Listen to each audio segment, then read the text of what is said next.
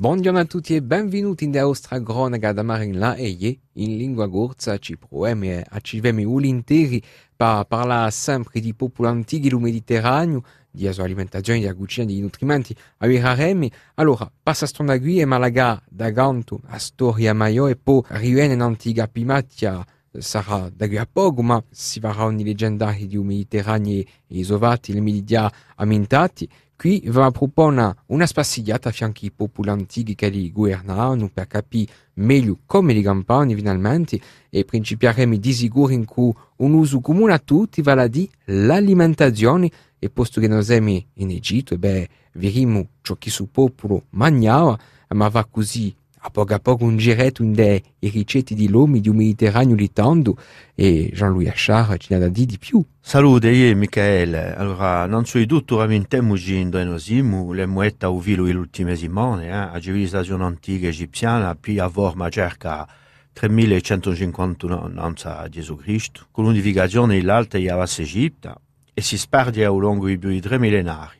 O regno di Faraone si compierà ufficialmente in 31 non Gesù Cristo, quando l'impero romano farà di Egitto una delle sue province. In quell'epoca si considerava che la salute e la lunghezza della vita dipendiano di piacere da urino. Dunque, dei fatti un uomo che aveva un bel appetito, poteva essere in buona salute, mentre quello che mangiava i cassai era considerato come una persona malata e forse vicina alla sua morte.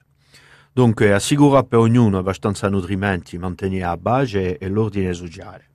Per capire meglio su barè si può rammentare un contrasto tra il faraone Chetti e il suo figliolo, tanto a maniera egalmente una rivolta popolare. Allora, su faraone Chetti diceva che un disgraziato può diventare un nemico e un uomo che campa in bisogno un ribello.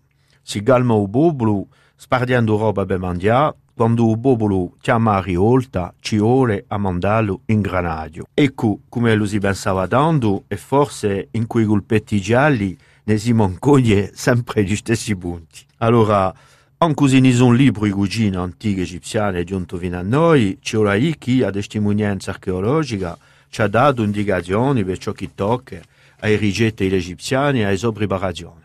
Abbiamo quantunque, grazie al contenuto di queste sepolture, parecchi insegnamenti preziosi che descrivono la diversità e la cultura di ciò che li consumavano. Ciò che abbiamo a scoprire a poco a poco con le nostre prossime cronache.